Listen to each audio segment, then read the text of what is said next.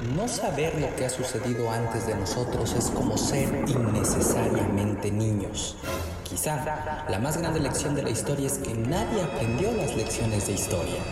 Por eso, aquí está el momento de Clear.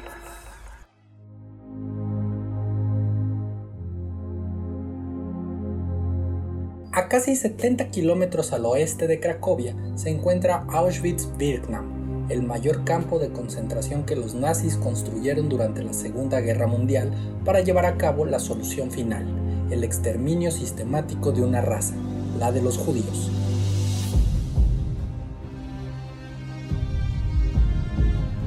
Ahí perdieron la vida cerca de un millón y medio de hombres, mujeres y niños, y ahí se encuentra México una sección que oficialmente se llamaba B-Dry, que los mismos nazis crearon y donde hoy en día solo quedan vestigios de lo que fue.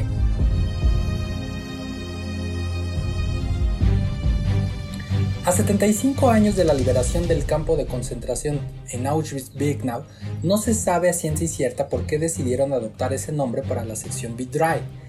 Sin embargo, uno de los sobrevivientes, Hernán Langbein compartió en su libro Seres Humanos de Auschwitz que la sección había sido llamada así porque era una de las áreas más sucias y lúgubres, lo que le valió el nombre de México, país que era visto así en aquel entonces para los nazis. La ausencia de las condiciones higiénicas más elementales y la falta de agua provocó una tasa de mortalidad especialmente alta, incluso para los estándares de Auschwitz. En la jerga del campo, la nueva sección se llamó México. A diferencia de Canadá, la sección donde se encontraban los depósitos de almacenamiento y que fue llamada así porque los polacos consideraban que ese país era un lugar de muchas riquezas.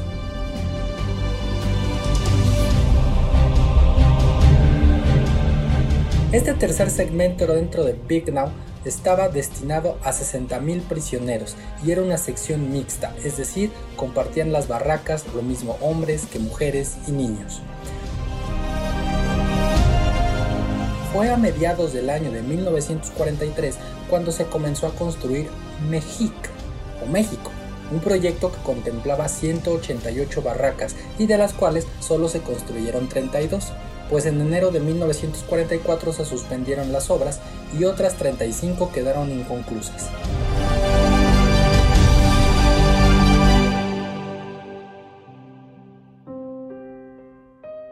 Según la página oficial de Auschwitz Memorial, esta sección no contaba con cocinas, ni baños, ni letrinas y muchos de los cuarteles no tenían literas, por lo que a quienes designaban en esta área carecían de lo mínimo indispensable para poder asearse, comer, hacer sus necesidades y dormir decentemente.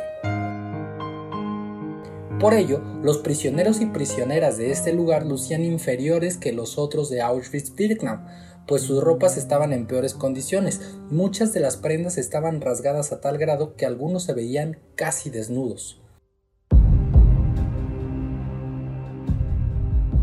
Anoréxicos, muertos de hambre, desaliñados y con trapos que solo lograban cubrir en lo mínimo a estos humanos, así es como los nazis veían a México y a su gente en aquel entonces. Por lo tanto, a esta sección, que reflejaba la imagen de nuestro país para ellos, llamaron México. Otra de las teorías asegura que esta sección la llamaron así porque los hombres y mujeres que eran transferidos a Auschwitz desde otros campos llegaban con ropa diferente. Es decir, los nuevos prisioneros usaban uniformes color blanco, rojo, café, azul, beige. Esto dependía de qué campo de concentración habían sido transferidos.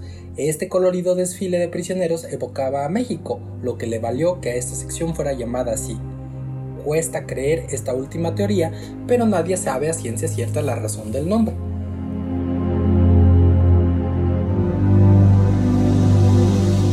México se liquidó a principios de octubre de 1944. Esto fue cuando los nazis intentaron, sin tener éxito, eliminar toda prueba de las atrocidades que ahí habían cometido.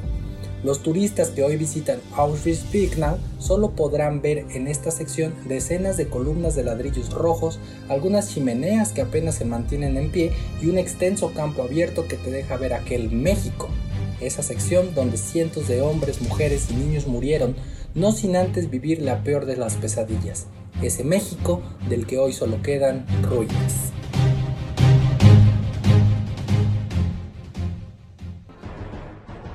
Esto fue El Momento de Clio, escrito y narrado por Rey Barça.